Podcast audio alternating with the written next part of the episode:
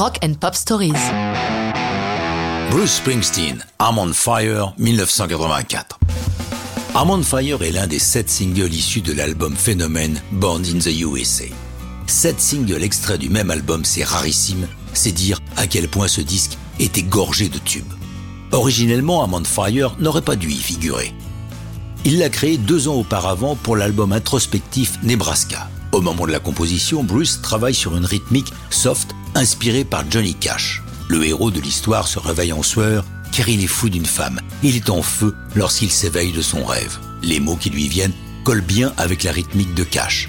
Bruce l'enregistre en mai 82 au studio Power Station de New York, en compagnie de son pianiste Roy Bittan et de son batteur Max Weinberg, les autres membres du E Street Band faisant une pause au moment où l'inspiration vient aux trois musiciens. La muse n'attendant pas, ils assurent à eux trois tous les instruments, n'hésitant pas pour une rare fois dans le travail de Springsteen à utiliser des synthés. Autre point fort de Arm on Fire, le clip. Jusqu'ici, Bruce n'aimait pas trop tourner des vidéos, préférant offrir en guise de clip ses prestations scéniques. Mais là, le réalisateur John Sayles le persuade de faire l'acteur dans un scénario assez proche du Uptown Girl de Billy Joel.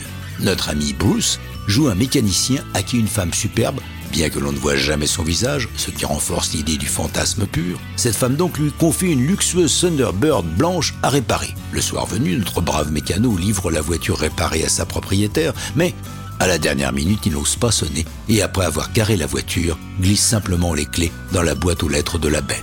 Comme la chanson est courte, pour répondre au calibrage des clips sur MTV, une partie non musicale est rajoutée au début du clip de Arm on Fire. La chanson est publiée en quatrième single le 6 février 85 et grimpe jusqu'à la sixième place du 8 US et à la cinquième des charts britanniques. Elle ne trouve pas tout de suite sa place sur scène lors du Born in the USA Tour, mais bientôt Springsteen l'incorpore dans la setlist. Généralement, durant l'intro qui l'étire selon ses besoins, le boss nous parle de son enfance, des soirs où il ne parvenait pas à s'endormir car il faisait froid dans la maison et il entendait ses parents se disputer.